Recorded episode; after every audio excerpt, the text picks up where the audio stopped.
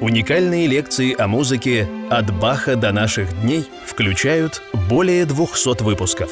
Автор – легенда Московской консерватории, композитор Иван Соколов. Каждую неделю новая лекция о классической музыке. Подписывайтесь на наш канал и приглашайте друзей. Итак, дорогие друзья, мы продолжаем говорить о Шостаковиче. Я в прошлый раз увлекся какими-то историями и опять продолжил тему, которую условно можно назвать характеристика творчества Шостаковича. Потому что мне очень хотелось именно, чтобы вы поняли трагизм, чтобы вы поняли вот эту вот суть Шостаковича как больше, чем музыканта, суть Шостаковича как страдающего мессию, как невероятно э, болезненного гения, очень важного для понимания вообще России, для понимания XX века человека, для понимания того, какая судьба была уготована нашей стране в XX веке. Потому что очень многие говорят, да, Шостакович болезненный, мы его не понимаем. Ну что он все время плачется, что он все время ноет? А я спрашиваю себя, почему гениальная, божественная, богатейшая страна Россия, почему она после революции превратилась вот в, в то, во что она превратилась? Почему такие жуткие катаклизмы были на нее посланы – Почему гражданская война? Почему голод? Почему разруха? Почему красный террор? Почему ГУЛАГ? Почему миллионы жертв? Почему тюрьмы? Почему атеизм? Почему священники замученные? Почему переселение народов всех? Почему в каждой семье кто-нибудь репрессирован? Почему искусство подвергается жутким репрессиям, критика запрещена, свободы нет. Что это такое? Почему нельзя, так сказать, поехать посмотреть, что за границей делается? Зло и неправда. Почему подняли головы? Что это? И ведь это Господь Бог соизволяет на это. Ведь я сказал в первой, по-моему, в самой первой лекции, что страной нашей России управляет Бог и Богородица. Они являются главными. И я не отказываюсь от этого. Почему же это попущено? Вот вопрос. Официальный ответ – это за грехи. Да, грехи были э, в России. И да, православие – вера в Бога в конце XIX, в начале XX века были во многом поверхностные, выхолощенные и формальные. Да, вот моя бабушка рассказывала нам с сестрой, как когда она училась э, и сдавала экзамены в первом женском медицинском институте, нужно было предъявить справку, что ты причастился – ну, что такое справка, что ты причастился? Это же формализм, да? Причащаются тело и крови Христовых не для того, чтобы э, иметь право сдать экзамены, а для того, чтобы ощутить близость с Богом, со Христом. За грехи такое наказание. Только ли в этом с причина? Вторая, мне приходящая в голову причина того, что, что это произошло. Кого Господь Бог любит, того Он и наказывает. Страшное количество мучеников в 20-е, 30-е, 40-е, 50-е годы, да и позже. И столько святых, новомучеников, российских исповедников, э, что даже в римские времена, в втором, третьем, четвертом веках, когда гонения были жуткие, Столько святых не было, сколько сейчас. И далеко не все еще прославлены. Потому что много замалчивается, много архивов было уничтожено. И очень строгие были правила, когда прославляли святых. Например, Флоренский. Он не прославлен. Также точно он расстрелян, замучен. Каждой семье почти были просто люди, которые уже то, что они жили в это время, то, что они страдали в это время, то, что они голодали, мучились, то, что они сохранили нравственные устои, это уже делает их святыми. И вот многие говорят, что именно это время, именно это страшное время 20-х, 30-х, 40-х годов, это было кульминацией и расцветом русского трагического духа. Да, внешне все было хорошо. Пятилетки, строй, стройки, победа в войне гениальная. А внутренне церковь страдала. Но именно вот эти люди, которые, несмотря ни на что, сохраняли свое э, достоинство человеческое. Эти священники, которые в ссылках, в жутких условиях э, продолжали воспевать хвалу Богу, Э, им нечего было есть, нечего было одеть. Они жили месяцами на грязном полу находясь, без мебели, без э, одежды. Служили вместо антименса, такой частицы материи, в которой обязательно надо было зашивать части мощей святых. Они клали тело э, заключенного епископа, и на нем служили литургию. После литургии этот епископ уже был мертвый, потому что он уже был святой. Это были живые мощи. И вот тогда это был расцвет русской церкви.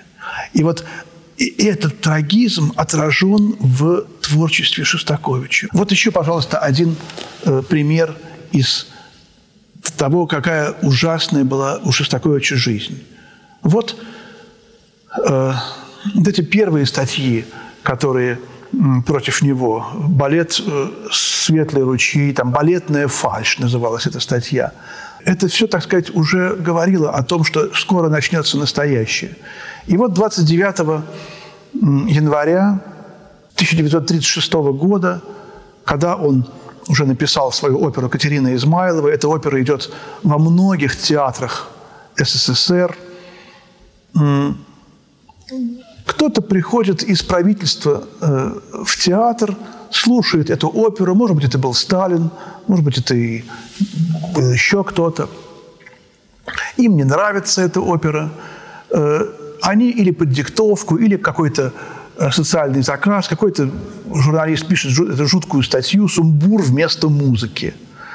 Вот. И появляется в газете «Правда» э, без подписи эта статья. А без подписи, значит, эта статья выражает позицию редакции газеты «Правда», то есть выражает позицию Сталина. Шостакович находится в это время, 29 января, в Архангельске – он э, играет свою виолончельную сонату с кубатским виолончелистом, какие-то еще концерты, да, чтобы подзаработать денег. Как об этом пишет сам Шостакович? Э, в статье написано, что, в общем, практически человек, который написал такую музыку, сумбурную, жуткую, не должен писать музыку, он должен, так сказать, быть с лица земли сметен, истреблен. Ну, по крайней мере, так сказать, ГУЛАГ. В то время, так сказать, газета «Правда» читалась э, тут же утром после ее, так сказать, выпуска из печати. Потому что постоянно в каждом номере газеты «Правда» был целый ряд фамилий, которые объявлялись официально врагами народа. И ты мог этих людей знать лично. И если ты, не дай бог, не прочел утром газету «Правда» и поздоровался – с человеком, который в ней, в этой газете объявлен сегодня утром врагом народа, значит, ты как бы сам уже враг народа. И человек, который видит, что ты поздоровался с врагом народа, он уже обязан на тебя донести. И ты уже подлежишь таким же репрессиям, каким этот человек подвергался в газете «Правда». И в следующей газете ты уже имеешь, так сказать, полные шансы быть таким же врагом народа и можешь угодить в тот же самый ГУЛАГ. И поэтому все читали газету «Правда» утром.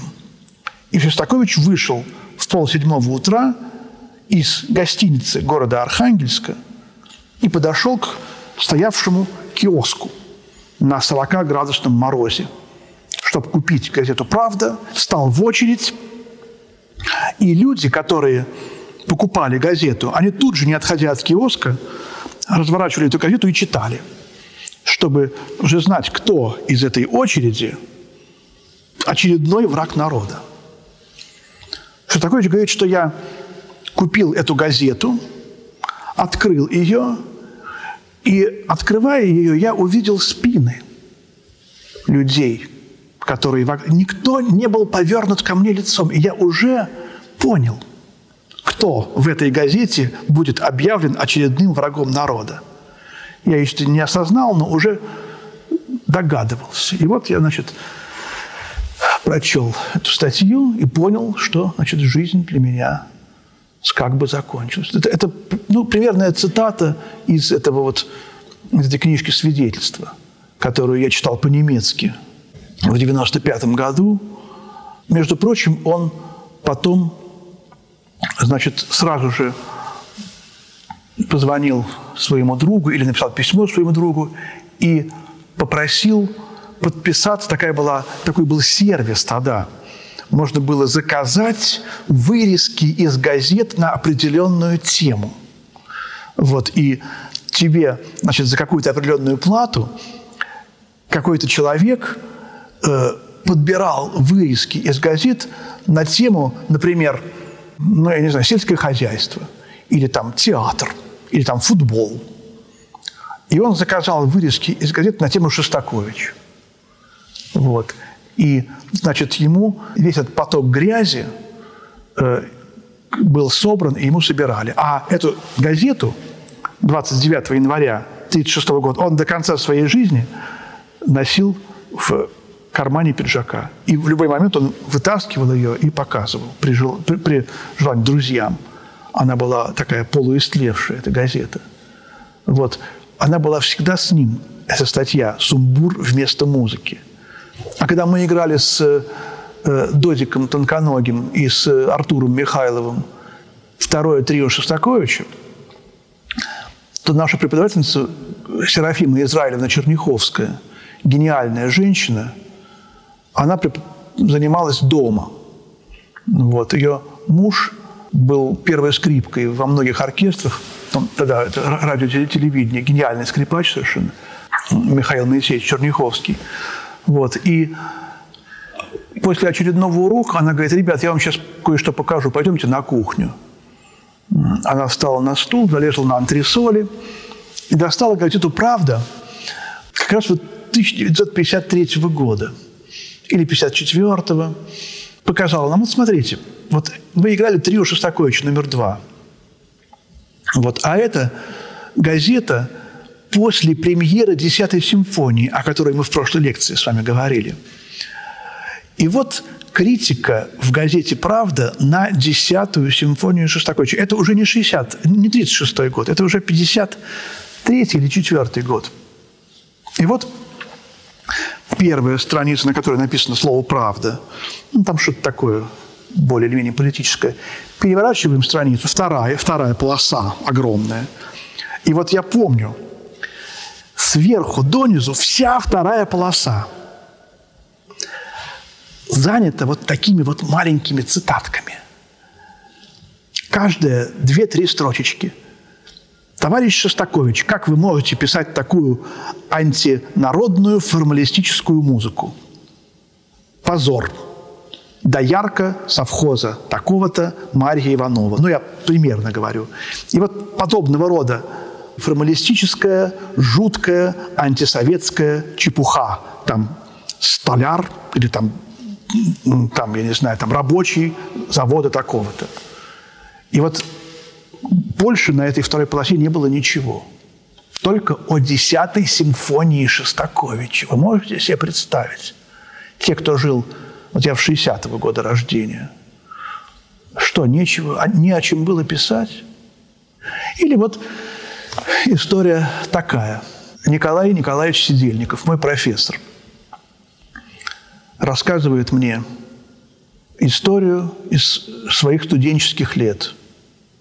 А потом эту же историю мне рассказывает э, его друг Андрей Михайлович Волконский, э, с которым они учились на одном курсе в консерватории в 1951 году.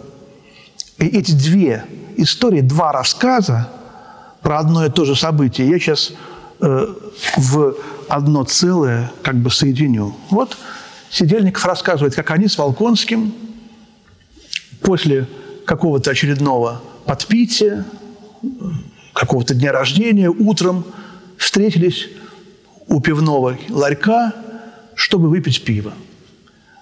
Стояли и разговаривали о музыке. Вот. И вдруг кто-то, э, стоящий впереди них, два каких-то таких простых с виду человека, тоже они говорили друг с другом. Это уже Волконский рассказал – они услышали фразу этого рабочего, который сказал другому рабочему. «Ты знаешь, у меня сегодня гильз». Студенты Волконский Сельников прислушались, что слово «гильз» – пианист известный, да? И рабочий этот, который сказал гильз, пояснил, у меня сегодня гильз, то есть мелкая техника, руки дрожат. Хочется, значит, опохмелиться композиторам понравился юмор этих рабочих, они вступили с ними в разговор. Выяснилось, что один из них любитель музыки. Они попили вместе пиво, подружились. И этот человек, у которого был гильз, спросил, ребята, а вы сейчас куда? А мы идем на обсуждение десятой симфонии Шостаковича в Союз композиторов. «А, как интересно, а можно я с вами? Сказал рабочий. Свидетельников даже назвал его фамилию, такая простая. Зюзин, Пыпин, что-то такое. «Пойдемте», – сказал Сидельников. И они пошли, э, тогда еще Союз композиторов был на Миусской, потом она называлась улица Готвальда. Вот. И они сидели там. Значит, это тоже было вот это время, как раз вот, когда эта газетная статья была. Обсуждение длилось около трех часов – Шостакович в президиуме сидел. Он сидел все три часа в такой позе. Вот так вот, локти на коленях и руки вот на лице. И ни разу он рук от лица не отнял. Все три часа. И все докладчики, около 20 человек, как сговорившись, хаяли эту гениальную десятую симфонию. И они, значит, сначала слушали, потом им надоело, и в зале стоял такой гул легкий. Потом вдруг вышел музыковед Юлий Анатольевич Кремлев, кстати, которого я знал. Он ухаживал за моей тетей Татьяной Ивановной Соколовой. Вот я помню этого Юлия Анатольевича, как он приходил к нам в гости и играл свои фортепианные сонаты. И струны из рояля так бьем, бьем, он очень любил ломать э, э, струны. Вот, на нашем старом Рёнише играл. У него были такие яркие красные губы. Он очень был эмоциональный. И такая интересная палка была с какими-то такими вкраплениями интересными. Я любил очень эту палку рассматривать. Вот. Он играл Потом я ему играл свои фортепианные сочинения, песенки пел. Из 50 песенок, вот я спел детские Потом я его спрашивал, какая ваша любимая песня, Юрий Анатольевич? Он говорил, «Вечер». Это его была любимая песня из тех, которые я ему сыграл. Вот. В общем, я немножко знал Юрия Анатольевича, и он был таким вот талантливым человеком, ученик Юдиной, но он немножко вот, вернее, даже не немножко, он был таким вот критиком, говорил, что надо. Я помню даже у меня у нас в библиотеке такая была статья, такая была маленькая книжка Юлии Анатольевича Григорьева о листе 30-го года. а при том, что он был, по-моему, 8 или 9 года, ему было 22 года. И там такой пассаж был, я помню, меня поразило. То, как использует фортепиано лист, это буржуазный пианизм. Буржуазный пианизм, оказывается, существует. Дело в том, что у листа очень такая изощренная технически фортепианная техника, как э, машины в буржуазном мире, очень интересные, совершенные. А вот, так сказать, э, с головой, вот изобретательность мелодическая у Листа низкая. И поэтому он берет какие-то мелодии у Шуберта, у Шопена, и делает обработки мастерские. Это вот буржуазный пианизм, когда, значит, мелодий интересных мало – а обработка их совершенно. Поэтому так много транскрипций, трактовок. Я запомнил такую. И вот рассказывает Николай Николаевич, вышел Юрий Анатольевич и говорит, десятая симфония Шестаковича оказала на меня невероятное впечатление. Все так приумолкли. Это впечатление я могу сравнить только с тем, впечатлением, которое на меня оказала опера Вагнера «Тристан и Изольда», которую я слушал недавно в Байройте. Все вообще затихли. И тут Кремлев закончил свою мысль. И тогда, в случае с Вагнером, и сейчас, в случае с Десятой симфонией, мне понадобилось несколько месяцев – чтобы освободиться от этих потрясающих впечатлений, которые не соответствовали моим идеологическим установкам. Сидели, как говорит, мы с Волконским переглянулись. Ты выкрутился, а? Вот я эту, эту историю, кстати, я ее рассказал потом в книжке, и Лена Дубенец не поленилась нашла стенограмму этого заседания 54 года, и там нашла это выступление Кремлева, которое очень близко к тому, что рассказывал Сидельников. Значит, вот э, действительно это все было.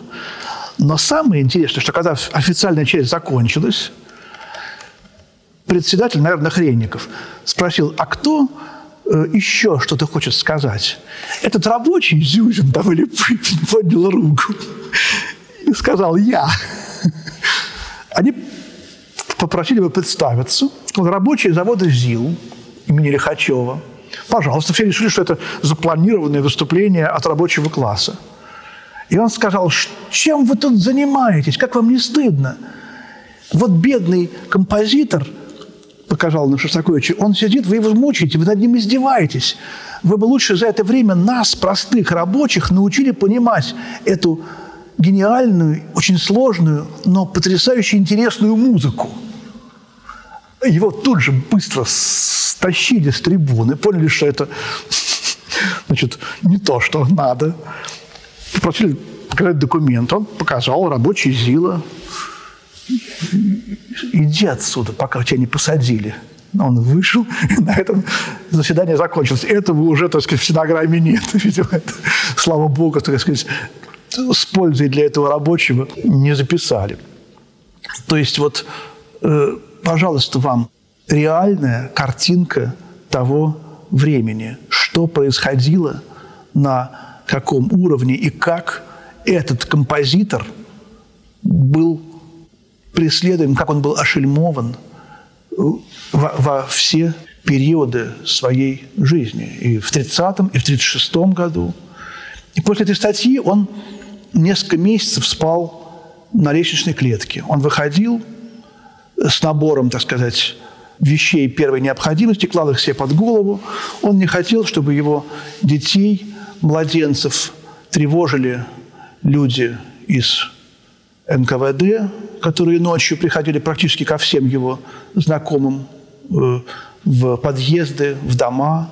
Вот. И он значит, хотел, так сказать, быстро сразу уйти, чтобы детей не будить.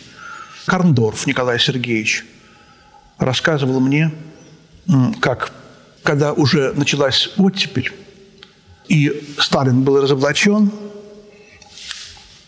э, мы знаем, что это разоблачение не коснулось по-настоящему всех его злодеяний, но несколько фигур, таких как Мандельштам, Мирхольд э, были как бы реабилитированы.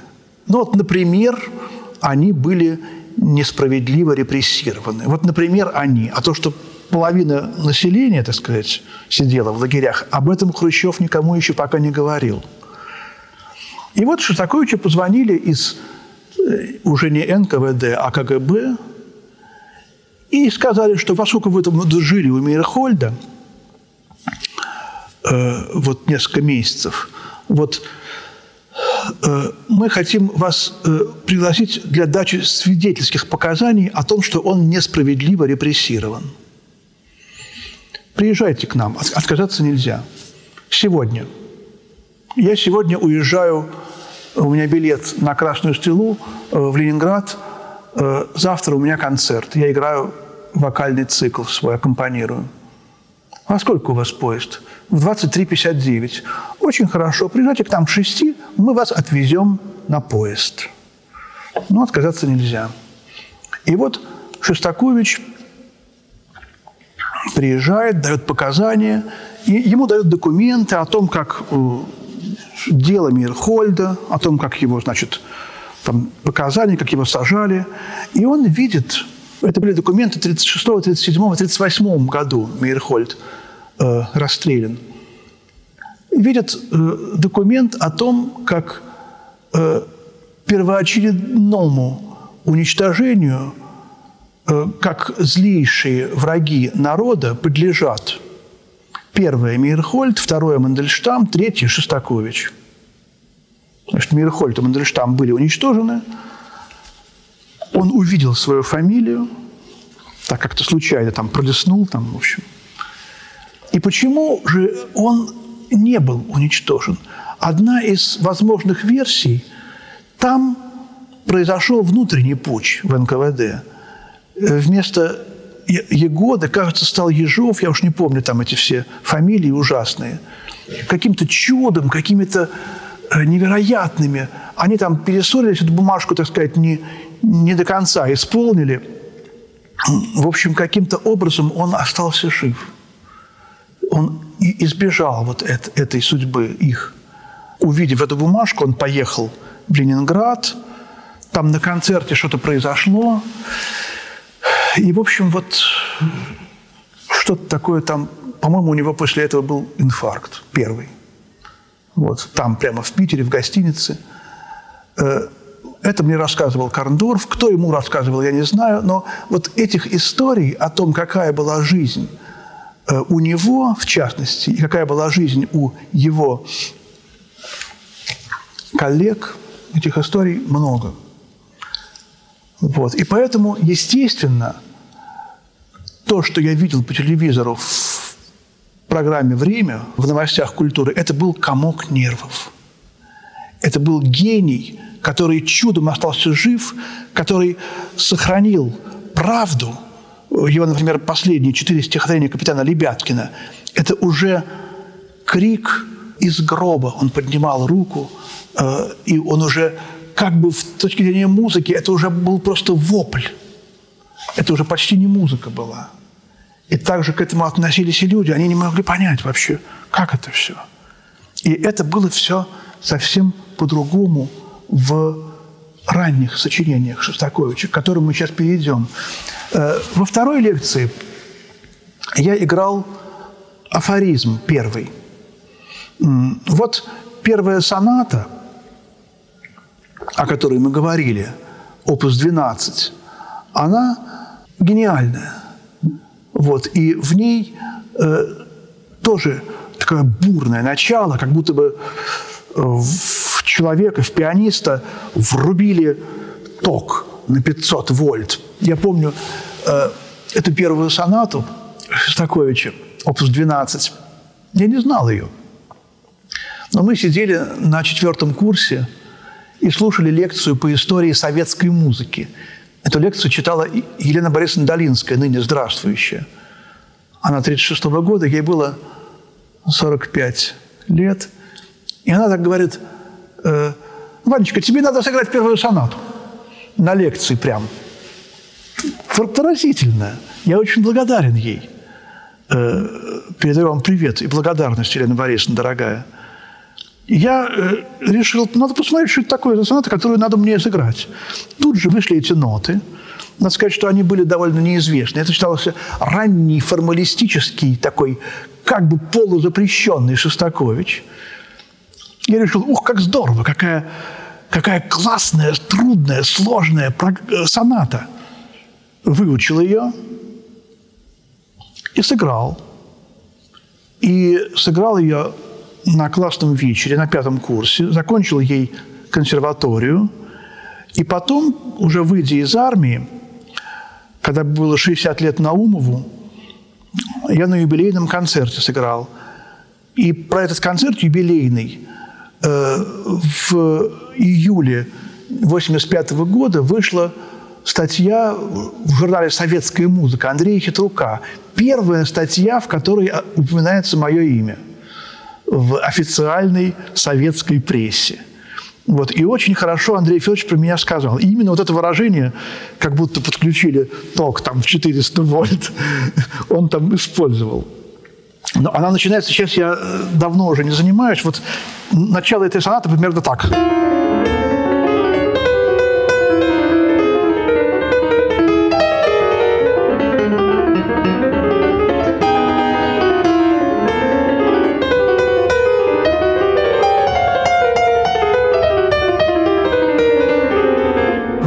бешеная музыка совершенно.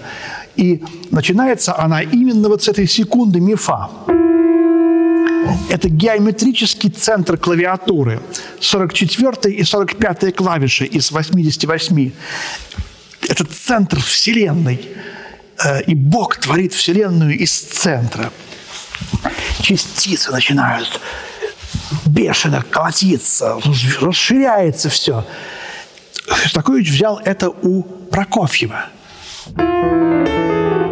Третья соната. Или э, «Наваждение», тоже там в финале есть такой пассаж.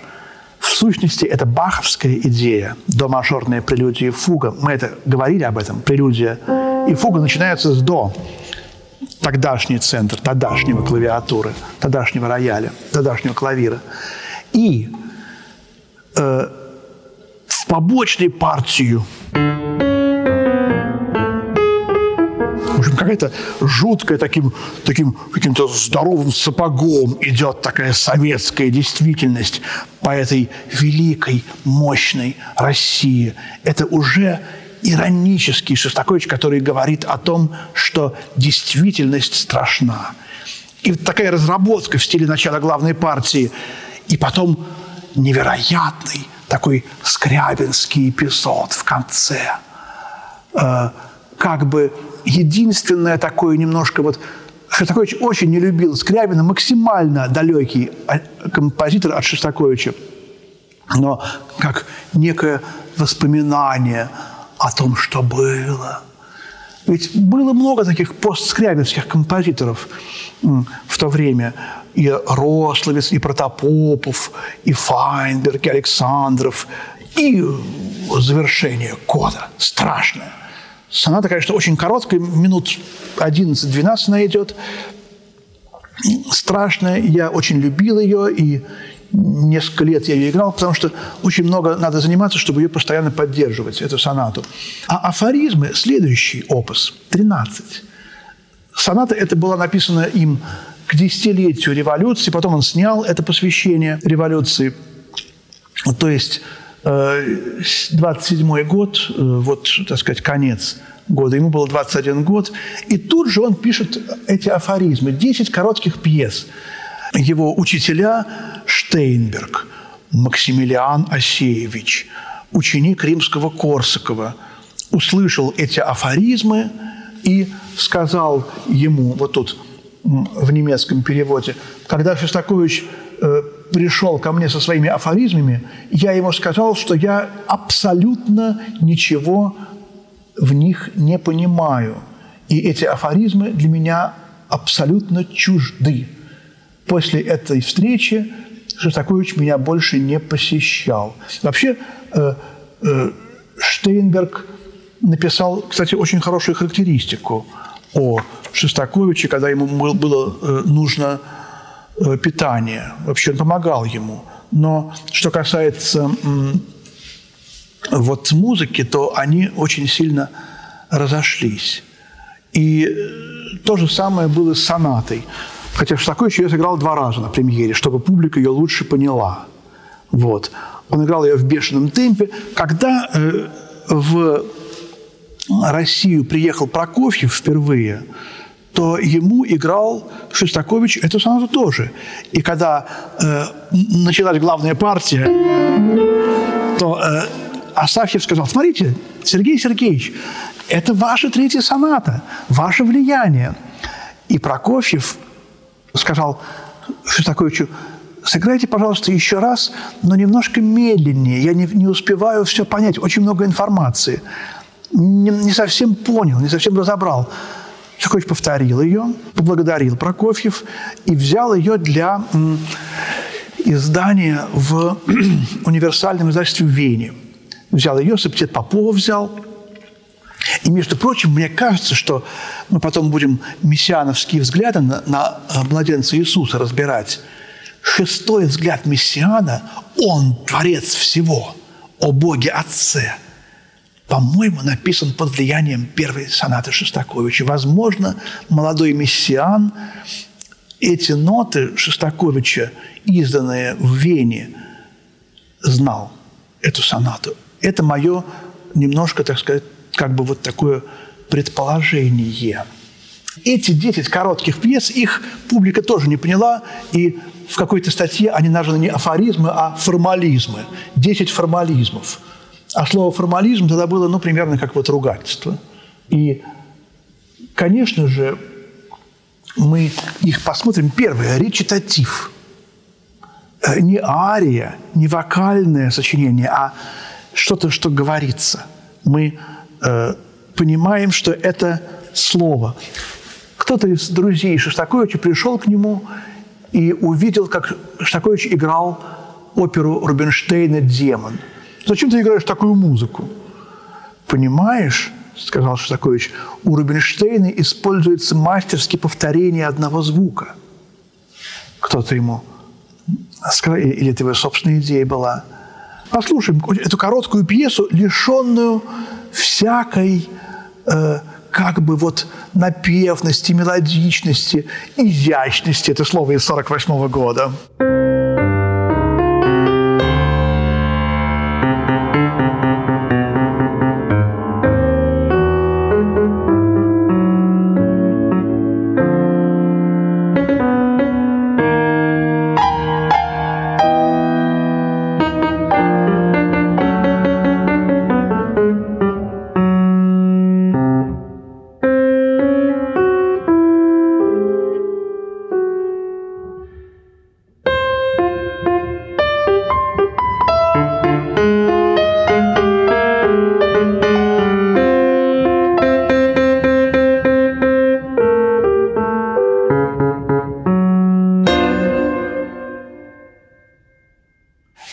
Заканчивается эта пьеса, речитатив, первый афоризм, вот на таком странном аккорде.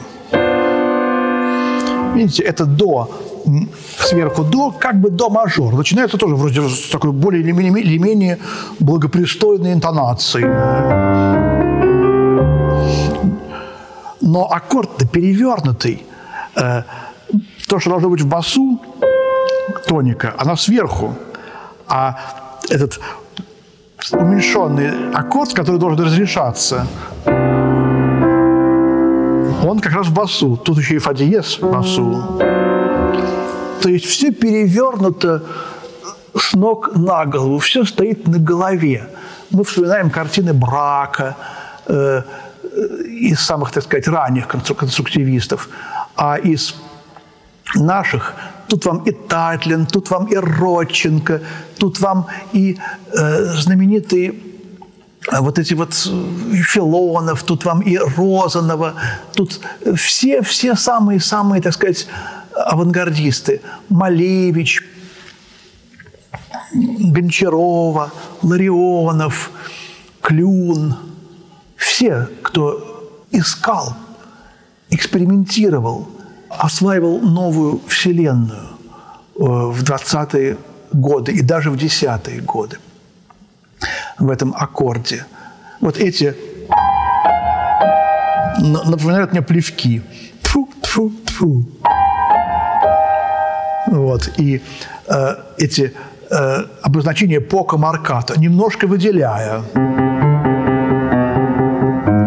А потом сенса марката, не выделяя. Какой такой немножко деловитый юмор. Вот. И размер делается три четверти, потом пять восьмых вдруг ни с того ни с сего. А вторая пьеса, второй афоризм – серенада. И, конечно, мы знаем самые, так сказать, классические серенады Шуберта, да?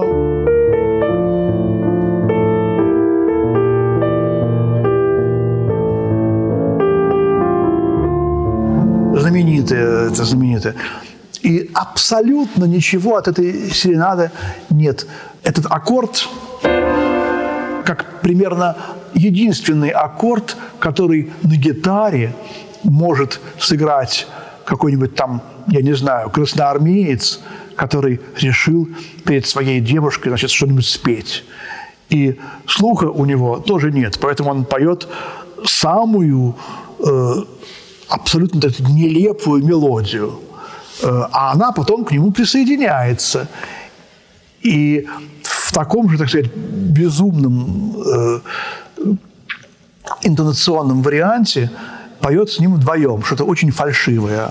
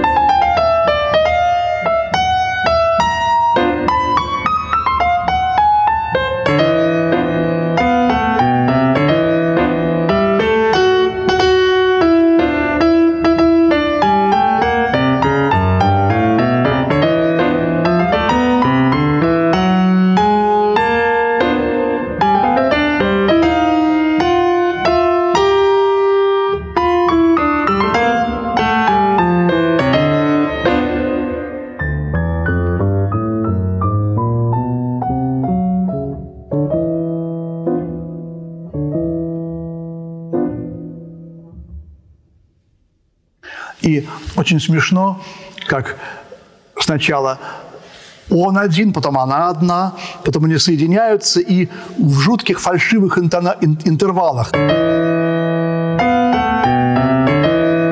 И вдруг, и вдруг они а, а, оказываются в октаву.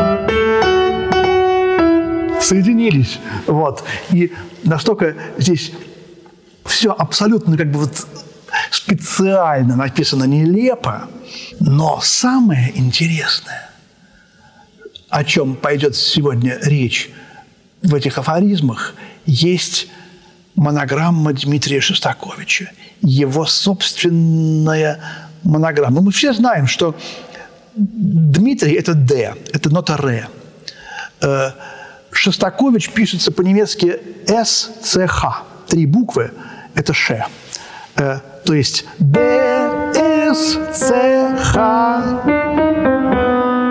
Вот эта интонация, э, начиная с десятой симфонии и с восьмого квартета, прочно засела у музыкантов как э, лейт-мотив Шостаковича, как и Бах. Б, А, Ц, Х, Д, С, Ц, Х. Но у Шостаковича есть еще одна очень важная монограмма, и не одна. Это ДС. ДС. Если бы эти четыре звука он постоянно использовал, то все поразились бы, насколько он постоянно только о себе и пишет. А в раннем творчестве он использует вот эти две ноты. Иногда это ре как вот в серенаде. Вот. Иногда это ре бемоль. Иногда до диез ре диез, то есть ре бемоль ми бемоль. Вот. Иногда какие-то другие варианты. Иногда это наоборот. Э, Шостакович Дмитрий, э, ми бемоль ре или, ми ре. Вот. Эти два звука очень важны. Они постоянно используются в опере Екатерины Измайлова, прелюдиях, опус 34, в афоризмах. Смотрите, начинается с них. Вот эта восходящая интонация, секундовая, в афоризмах является лейт-интонацией, главной интонацией. Точно так же, как и в прелюдиях Шопена.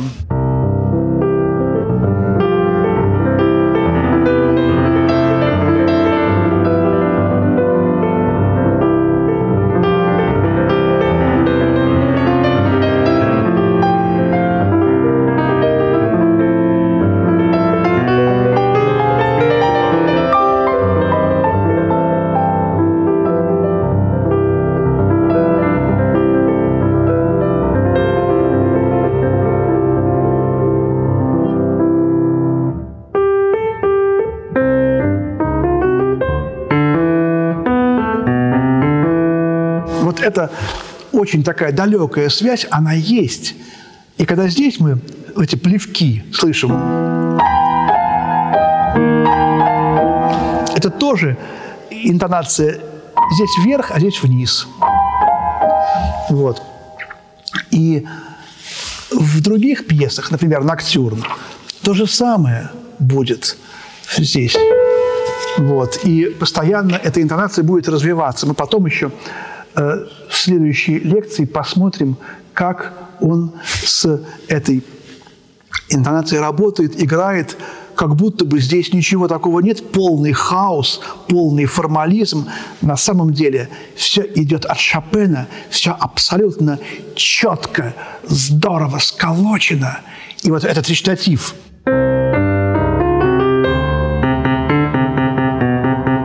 Видите, та же самая секунда. У Шопена она то вверх, а басу как раз монограмма Шопена, ЦХ, ЦХ. Это все есть в нашей лекции о Шопене, друзья. Здесь как бы немножечко пародия на Шопена, афоризмы, речитатив и серенада. В этой лекции мы впервые э, затронули музыкальные мир. Следующая пьеса «Ноктюрн». Уже она, так сказать, от Шопена как бы неотделима. Ведь мы еще, друзья, вот о чем, о чем мне сказали. О том, что Шостакович именно в это время, в 20 лет, поехал на конкурс имени Шопена. Он играл с лучшими пианистами, Обориным и, и другими э, в конкурсе и получил только лишь диплом, к сожалению. Подготовился к конкурсу за невероятно короткий срок, по-моему, две или три недели ему нужно было. Выучил грандиознейшую программу, заболел там. Есть подробнейшие письма, в которых он пишет, как все это происходило. Вот. По каким-то непонятным причинам ему дали только диплом, и именно поэтому он и решил э, стать не пианистом, как он хотел вначале, а композитором. И вот слава Богу, что он все-таки сразу выбрал эту профессию композитора. И вот слово «ноктюрн», оно, конечно, тут тоже от Шопена идет. И не прелюдии у него, а именно афоризмы. Вот. И вот именно этот ноктюрн – это пародия на ноктюрн Шопена. И давайте, друзья, уже о ноктюрне – из афоризмов поговорим в следующей лекции. Спасибо, всего доброго и до свидания.